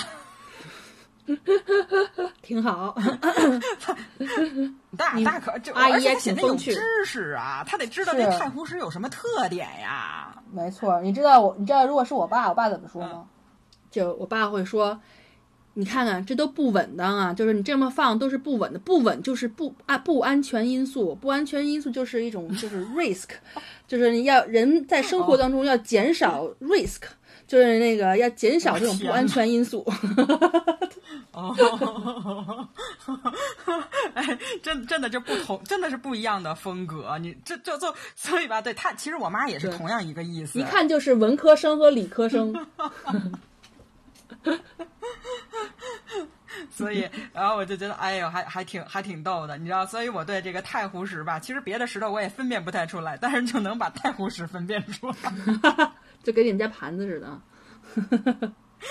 不不不能说跟我们家盘子，跟这时候我妈肯定得强调，跟我摆的盘子似的，因为她摆的话，她就会摆的特别的小，特别紧密，就特别的有规律，你知道吗？她就能摆的没有落落那么高。嗯，他就能把这东西摆下。师成了石涛啊，老先生。叠石，你叠盘儿。我太，你这太高级了！你突然，你突然，如果他下回再这么说我，我就跟他说，我说我跟石涛学的。对对对，然后你就更有知识了。哎呀，那第三天你干嘛去了呢？喜欢园林的我就得去这个个个园看一看。嗯。这个个园儿吧，嗯，我们去的时候可能是因为人特别多的关系。哎呀，我我到了那儿吧，整个的那种感觉就觉得比河园儿，呃，感觉上差了很多。就是我自己没有那么的喜欢。后来我也在想，那这么像的两个园子，呃，如果从你比较远的距离看，这么像两个园子，可是我的感受上怎么差了那么多呢？所以，我我就呃。我猜想，我只能说是跟可能人多有关系。然后这个个园里面呢，它特别有名的就是一个四季假山，就是春夏秋冬，然后它做成这个四季的景儿。嗯，如果要是可以的话，我会建议大家在相对人少的时候去。就你早上，比如你就是旺季嘛，你挑好季节的话，那你就可能早点起，哎，就早比较早去会比较好。然后呢，它后面哎，真不是，它有特别大的一片。我跟你说，我推啊，不是吗？我推荐大家是，大家都觉得早上一定就早起，然后去，真不是。我觉得我跟你说，就快关门的时候去，就就就下午傍晚那时候，人肯定少啊。就我们我们当时去摩洛哥，啊然后看那个就是像那个圣圣圣什么圣罗朗他们的那个就是那个呃著名的花园儿。也是哇，尤其是中国人特别多，就是就你你去的越早人越多，大家都觉得早点去，然后那什么，然后都跟那排队。但其实快关门的时候，你去的时候就人就已经很少，就跟你去医院是一个道理。就如果你去的越早，你排队时间越长，人越多。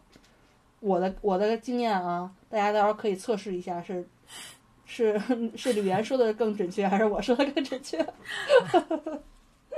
我我我的经验一般是这样啊。你你说你说这不是让我这呃让我对对对对，然后我我我来就是这个每每每个地方不一样哈，就是我记得我们当时去的时候，它早好像它六六点多就开了嘛，所以呃大家可能看根据每个景点也不一样，通常像那样六点多的话也。是没有那么多人，但是如果是那种，比如它真的是八点半，就八点九点才开放的那种景点的话，可能你一开门就已经很多人了。很多人，我是感觉还是对，还是就是因地方不一样，还不一样，也不能说一刀切是哪个地方都、嗯、就都都都多都少，所以就是现在因为手手机上全都能查了嘛。就是它几点钟开，然后在哪个时间段人多人少，所以大家呃可以都就出发之前呢，先就查一下，然后再再走，因为它那个那个个园附近就还有那个东东关街啊、花菊里这些地方呢，我是觉得你可能你早一点，你去个园逛逛完了之后呢，当然你你你你到了好的时间，这这种比如。中午那东关街人也很多，但是我是觉得这种这种地方就是多一点就多一点吧，也没关系。就你看，你心里有一个权衡，你你你会觉得什么时间时间更好？嗯，如果你要想蹭导游的话，估计得人多点的时候。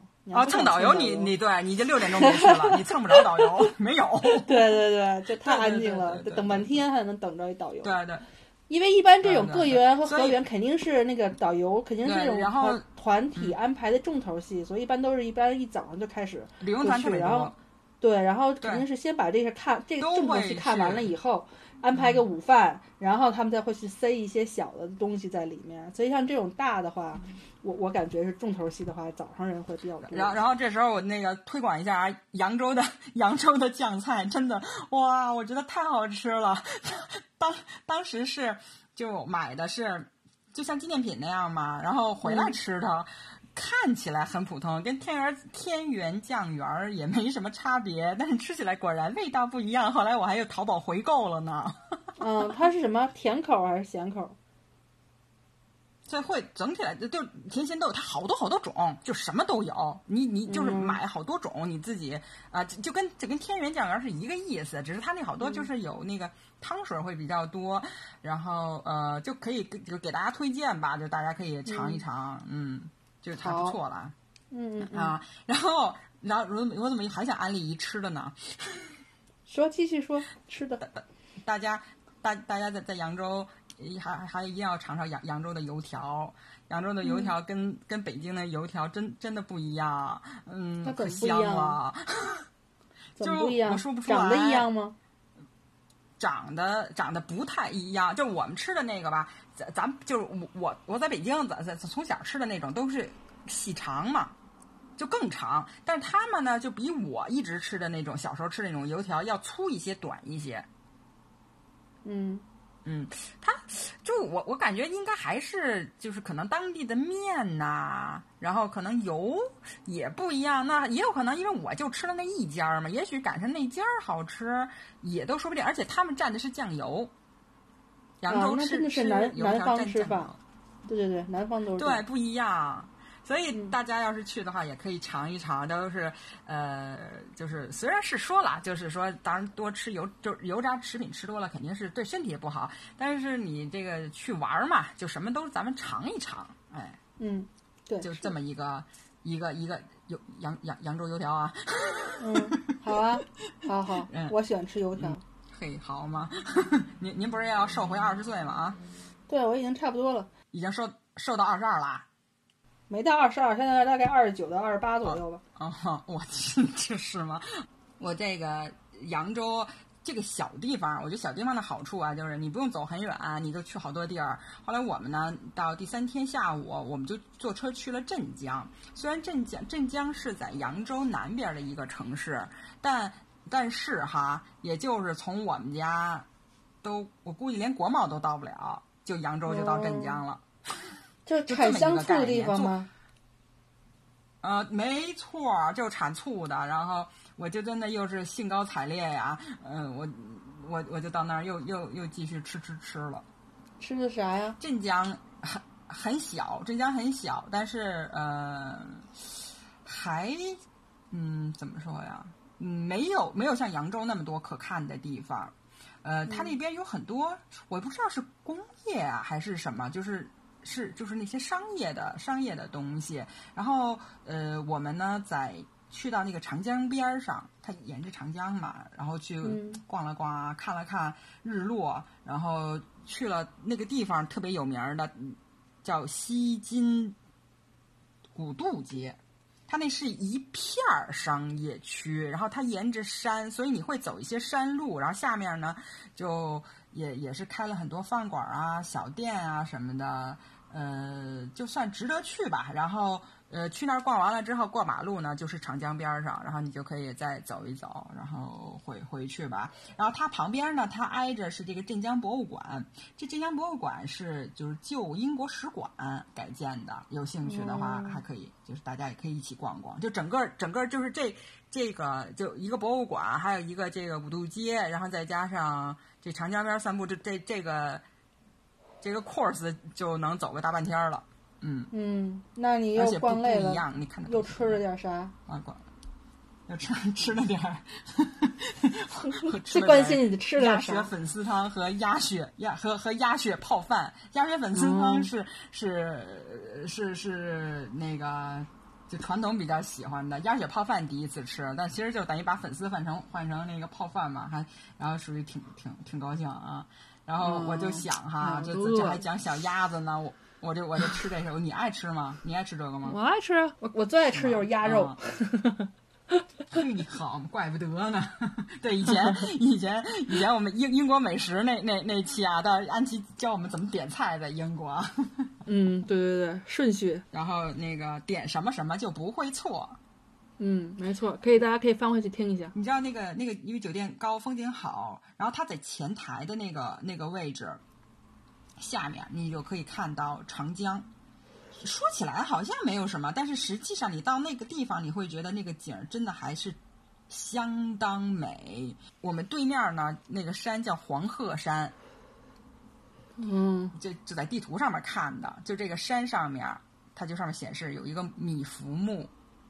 嗯，我就去了，拖着残腿，哇塞，拖拖着残腿，然后我就跟大家说，就这个这个黄鹤山没有名儿，就是完全不是什么，就是景点儿。我们然后我们就坐一个公共汽车嘛，都到了那个地方，那个地方也只我们整个就大概只看到两个，可能是那个就在那儿锻炼的。啊，人就没没有人特别会去会去会去看，但是整个环境很清幽。然后他那个米芾的墓呢是在这个呃，就是半山腰上面吧，但是它它已经修的很很完整，就是有那个石头台阶，就不需要你说去爬山走那土路不需要啊。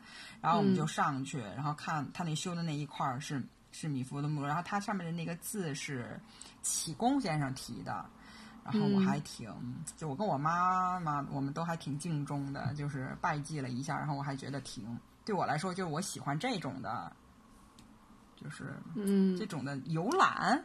对你最喜欢看人家木了，你直接不说，嗯，对对。然后而且这是一个意外意外的发现嘛。然后虽然虽然我自己很喜欢。嗯，就是我不 虽然虽然我我不练书法哈，但是我还是就感感兴趣，然后就嗯，就就等于是就就就看一下嘛。当时其实我也我对米米芾也没有那么了解，我也不知道他其实是在镇江这个地方去世的，他晚年就住在这儿，而且也说明真的这个地方好。你看扬州，他刚才没有说扬州特别有名的是什么？扬州八怪嘛。扬州八怪它不是就它不是八个人。是整个他们这个画风格、画风类似的这些人，然后他们嗯在一起，就也叫扬州画派。所以，所以你就说这个地方它还是好山好水，所以呢，就这些文人呐、就这些画家呀，他们就定居在这儿，他嗯都是有关系的。嗯，嗯，对啊，所以，所所所以就等于是就拜祭了一下米米芾爷爷，然后回回来呢，就就就买了瓶买了两瓶香醋，然后兴高采烈的回北京了。哎，你你你说可能吗？你说我可能这么结束吗？不可能。这不可能，对吧？你看，我必须得，我我刚才说了，我得问你一高中历史题目，你知道吗？宋四家、苏黄米蔡，你你都知道是谁吧？嗯，大概知道吧？啊啊，这是苏苏轼，刚才你说那个有苏轼，我特别我最喜欢苏轼了。苏轼、黄庭坚、米芾，然后这个蔡是谁呀、其实是蔡依林京，原来是蔡京，但是蔡京是蔡。不好意思，不好意思，不好笑。我感觉蔡京，蔡京是发明，蔡京是发明那个什么，那个那个那个宣纸的吗？那是蔡伦，好吧？啊，那是蔡伦。哎，不好意思，蔡京，我感觉金主金主要撤资了。金子金金主说再给你点钱，你就回去重新上一下高中。这这个蔡蔡京是一个大奸臣吧，或者是说，呃，一个宦，他是一个宦官，一个也就有点像是那个，像是那个那个那个和珅。但是呢，因为咱们的这种这种传统上面嘛，不会特别推崇一个一个一个一个大奸臣，所以呢，后来也有很多人就是把这个蔡换成了蔡襄。蔡襄是这个蔡京的亲戚，他也也是写字写的，当然也是书法非常好。但是其实原来这个蔡是蔡京来的，那蔡京你看这个、哦人家那个那个书法，然后这个蔡京他是他辅佐辅佐，就是他的这个这个皇帝是谁呢？这我就不让你猜了啊，嗯，猜不出来。是宋徽宗。哦，那所以，所以你看，就是他虽然是是一个大大大奸臣吧，但是我觉得他在艺术上应该是跟宋徽宗有很多共通的东西吧。所以宋徽宗能能哎，就是他们能有这样这样的关系吧。反正宋徽宗他哎，真的他这个艺术的成绩太高了，但当当皇帝肯定是不行哈。嗯来，问题出来了啊！问题出来了，高中历史，嗯，听着啊。嗯 宋代书法艺术出现各具情态的苏黄米蔡四大家，他们追求个性而忽略法度，倡导有意无法。与上述书法风格有关的历史背景是：A.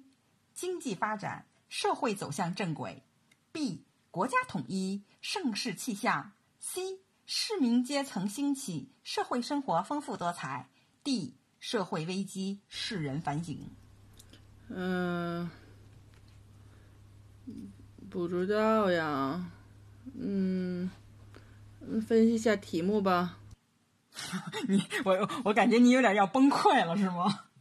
哎，那他们四个人是，你是说各具情态，是说，嗯、他们就是风格特别不一样吗？各式各样的。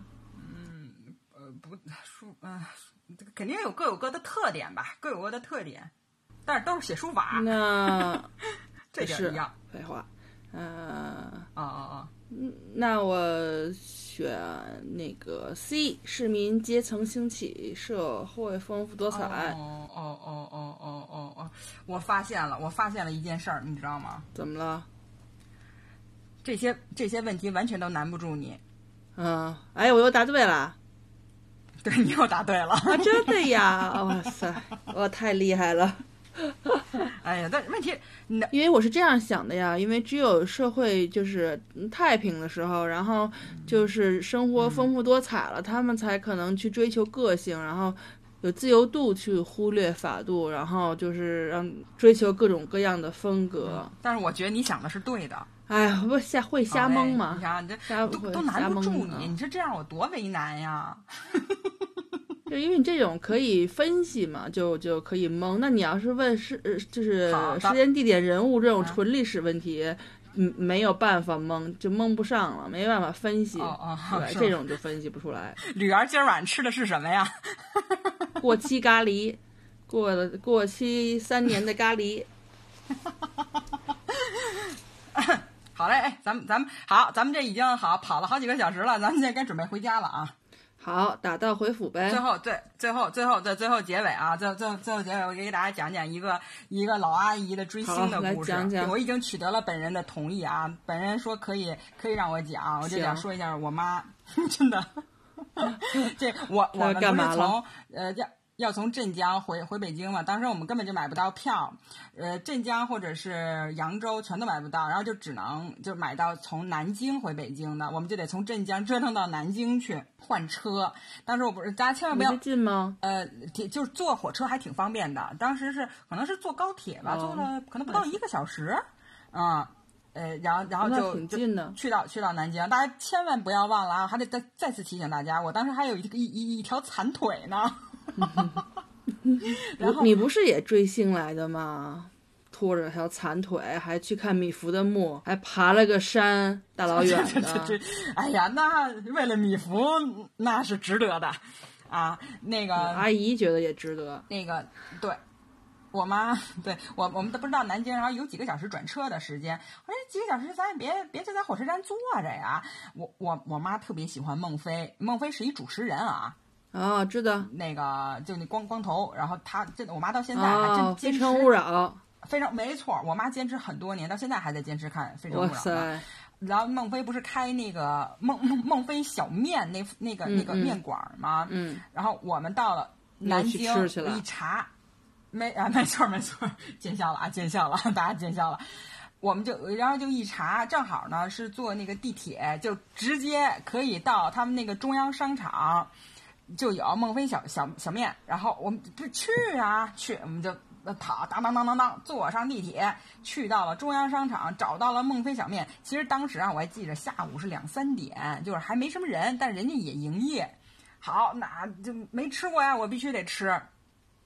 然后我们就到了那儿，那个就点那个重庆小面、宜宾燃面、红糖糍粑、炸酥肉，什么白灼生菜，还有还来得得这都不行啊，这得得得喝点那个酸梅汤啊，然后下午减咕噜咕噜吃一大顿，哎呦，你你这这网上不都也有评价吗？名人饭馆儿，有人说好，有人说这说贵，说这个那个什么的。反正你要搁我吃，我是觉得还不错啦，就是，呃，就是值得吃啊。呃，那个我反正挺高兴。然后那个他嗯，吃什么都好吃。都还呃也也也不是，也不是，也不是，也有不喜欢的。然后他门口儿他就有那个孟非的那人形牌儿，然后还有那个电视嘛，就放那个《非诚勿扰》在那儿。好，快，咱们见不着本人。然后我妈跟那人形牌儿合了个影。然后心满意足的，心满心满意足的就就就就下楼了。哎，这还没完呢，我们这还有一高潮呢。它楼下是那个中央戏院，这是一个很老的，它但是它现在还营业呢，是一个电影院啊。就这个中央戏院旁边有两个糕点店，其实这个糕点店我平时是不太注意的哈，但是就是很多人排队。你别说，就这地儿对面是喜茶，全都是在排队的。我一看这，这全国各地都是会为这种网网红店排队啊。我们这是排什么呢？我们就看，大家都爱吃。啊，真的就是就就就告诉他，后来我一看，我这我也不能走路啊，我就只能排队了啊。那我们也来都来，我们就尝尝吧哈。就这两家店，有一家呢叫卢溪河，他们家做绿豆冰糕，真的很好吃，而且大家要真的，而且大家要买那个就是。不是做出包装，他们就是现做，就只是放一个就特别简单的那种塑料的那个，就简易塑料盒里的，就放只能放大概两三天的那一种，那个特别好吃。然后它还有就是做成，嗯就是能放几个月，就是有一个就是漂亮包装的那种。这两种我全都买了，味道差很多，所以就淘宝上。淘宝上也可以买那种，就是有一定保质期的那种。我我觉得这个就就是属于普通，所以大家如果要是有机会去、去去那边江苏吧，反正就我不知道它是除了南京哪里还有哈，就大家一定要尝尝他们的这个绿豆冰糕、桂花糕。然后我们还买了桃酥，桃酥好像就是绿豆绿豆冰糕和桂花糕。真的好吃，然后就就就现买现吃嘛，哎呦，就觉得倍儿棒。然后这家出来呢，他另外旁边那家是鲍师傅，你吃过鲍师傅吗？没有。哎呀，你看看这个，你这有机会你下回回北京，这必须得让你尝尝这鲍师傅。听说啊，是在上海火起来的，就北京也有，但是它好多都是假的。它其实从北京就是。它是一在北京的店，但是我从来没吃过。我然后就就搞全都排大长队，然后我一看这个，反正就择日不如撞日，就就排着就吃吃呗。就他做那个小贝，其实它就就是一个一个就是面包，然后外面裹着那个肉松，然后还有一些酱。哎呀，真的是，反正不利于减肥，你你就别吃了，还是啊啊，咱那个就。然后就就终于就结束了，我的这个吃货之旅就真没少吃。楼上吃那么多面，然后楼下又吃那么多点心，哇塞！你是得走不动路，你不是脚坏了，你是撑的呀。不，不是我拿我我我那我等会儿啊，我得跟你说，我坐高铁回来的，我这点心我拿回北京吃的。谁信啊？你就。我就那么一说，你的那么一听，不就行了吗？好好好，你拿回来吃的，嗯嗯嗯，耶，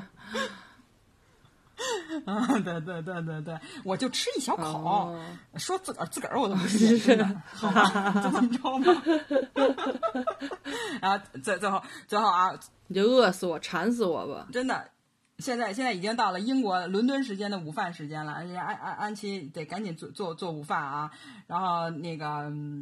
我们这一这一期节目大概就就这样了，希望大家有有有机会啊，也那个。到扬州玩一玩，真是个好地方。嗯，我觉得我得好好补补文化课，然后再下江南。对对对，我我们那个，我我本来我是想举办举办第一届认真闲聊杯对诗大赛的，但是 被被各种内容挤的办不了了，没 battle 成，然后我们只能来年再见了。主主要我也 battle 不起来，我这个胸无点墨，就是没有文化的人，跟你没法比啊，显得我无知啊。不不不不不不不不不，真的，你你你你对这个片石山王及石涛的这深入了解，给我们上了特别好的一课呀！我们真的自愧不如。那是我 学习然后准备嘛，你不能让我暴露出来好不好？好的好的好的，嗯，这这这个这个时候我们该播放一个那个呃最后的这个散场的音乐了。说乾隆问情吗？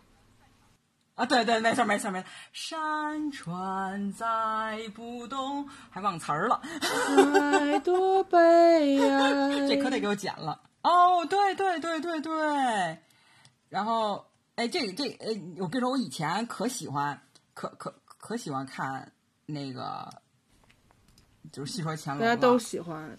帅男靓女吗？是郑少秋。对，哎，对，哎呦，可不是嘛！哎呦，那时候真的，我可喜欢郑少秋了，我就觉得就郑少秋简直就就。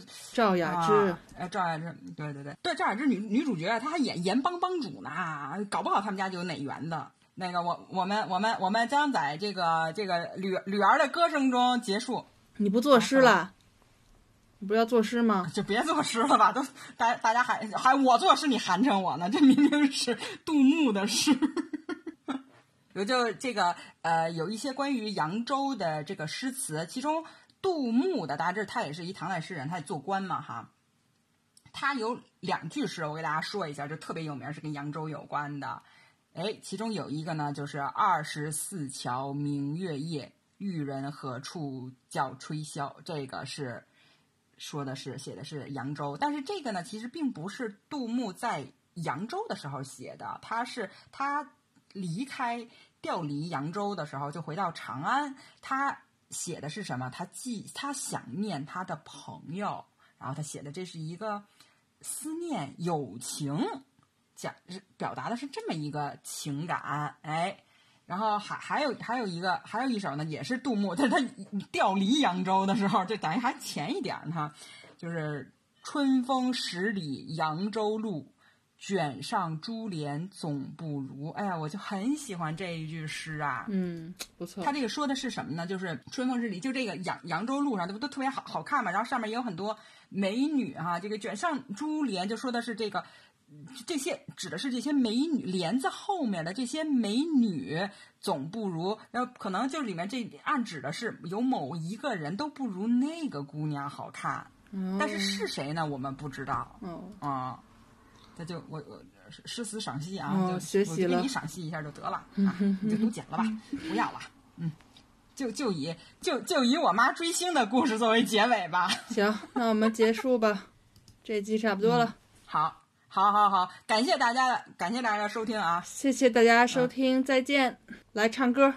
好好好，来来来，我我我那啥，山川，哎，你你拿你找这词儿，咱俩一起唱一个，咱俩合唱一个，隔空合唱多好啊！云合唱来一个，来，山川载不动太多悲哀，岁岁月经不起太长的等待。你老笑什么呀？但是我自己听都走调，走到太多了。春光最最爱向风中摇摆，黄沙偏要将痴和怨掩埋。一时的聪明情愿糊涂。一生的遭遇向谁诉？爱到不能爱，我这是不是降了八调儿，把降了八度啊哎？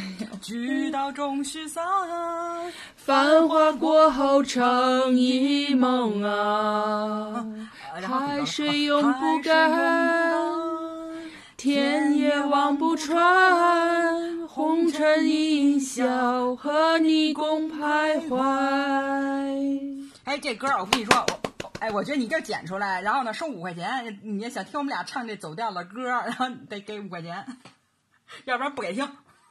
是说，请拿钱来砸我们吧，砸死我们吧！唱完以后，仅存的几个粉丝也都跑了。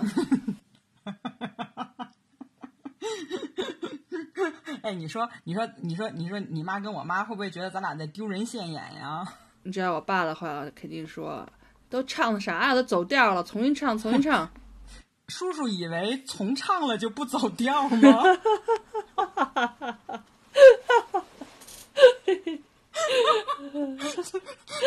没治了。叔叔太逗了。哎，好好好好，呃，感感感谢大家的收听啊！哎，认真闲聊是一个有两个好友从北京和伦敦远程连线的一档播客节目。我们的成长还需要各位亲朋好友多多支持，转发与订阅都是对我们的最大鼓励。在 iOS 和安卓各大播客 APP 以及微信公众号搜索“认真闲聊”，都可以找到我们。欢迎与我们互动，给我们提出宝贵意见。认真闲聊是一个依靠赞助人捐助的播客节目，您对我们的资助将帮助我们有更多机会，更好的跟您分享展览、书籍以及对新领域的探索。如果您愿意成为我们的赞助人，请前往我们的公众号或官网。官网是 www. adventuresinconversation.com。